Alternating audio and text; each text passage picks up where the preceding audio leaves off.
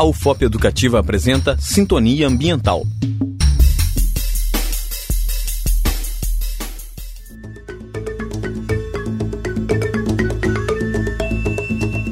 Olá, ouvintes! Está começando mais um Sintonia Ambiental, o programa que te deixa informado sobre assuntos mais importantes relacionados ao meio ambiente. O tema do programa de hoje é Consumismo e suas consequências para o meio ambiente. O ato de consumo em si não é um problema. O consumo é necessário à vida e à sobrevivência de todos os seres vivos. Para respirar, nos hidratar e adquirir energia, precisamos consumir o ar, a água e nos alimentar.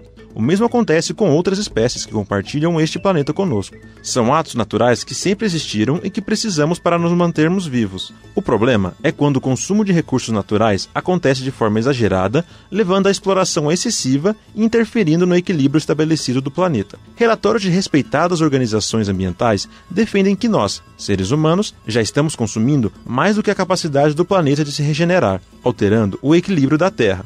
Segundo o relatório Planeta Vivo, WWF de 2008, a população mundial já consome 30% a mais do que o planeta consegue repor. O consumo é cada dia maior e esta reposição, principalmente no caso da água, vem sendo menor. Outro relatório, o Estado no Mundo de 2010 do World Watch Institute, o WWI, coloca que hoje extraímos anualmente 60 bilhões de toneladas de recursos naturais. Isto representa 50% a mais do que extraíamos 30 anos atrás. É verdade que a população mundial cresceu muito desde sua existência. No século XVIII, durante a Revolução Industrial, éramos cerca de 750 milhões de habitantes. Hoje, somos quase 7 bilhões de seres humanos na Terra. E segundo a Organização das Nações Unidas, a ONU, a população mundial deve chegar a 8,9 bilhões de habitantes até 2050. Isso, naturalmente, proporciona um aumento no consumo dos recursos do planeta. No entanto, esse consumo é extremamente desigual. Enquanto uns consomem muito mais do que suas necessidades básicas, outros sofrem com a falta de recursos.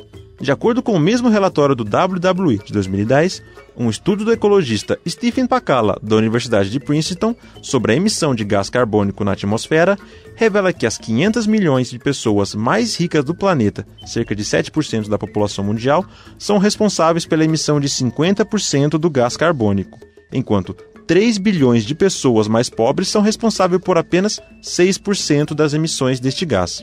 E isto é reflexo dos países mais desenvolvidos, como os Estados Unidos, que são os maiores emissores de gases do efeito estufa na atmosfera e relutam em não mudar esta realidade. Neste caso, o gás carbônico pode ser usado como referência para expressar a produção e o consumo de bens e serviços. Assim, os números mostram que, embora a população mundial tenha crescido muito, a desigualdade social e o consumo excessivo de uma pequena parcela da população são os principais agravantes.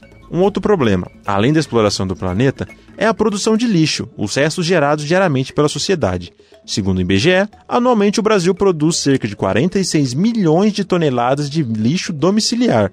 Em um município como Rio de Janeiro, por exemplo, cada habitante gera em média 1,5 kg de lixo por dia, o que significa, na verdade, uma produção diária de aproximadamente 9 mil toneladas de resíduos. Cerca de 51% deste resíduo é matéria orgânica, isto é, resto de alimento.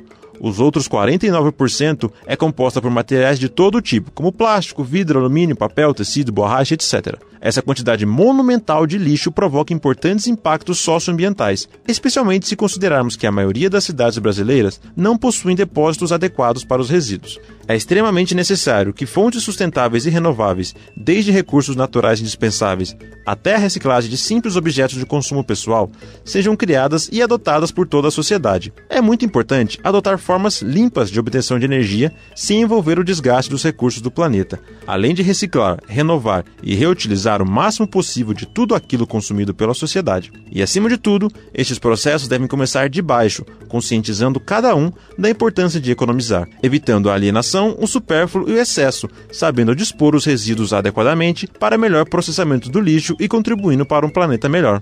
Termina aqui mais um Sintonia Ambiental. Até a próxima!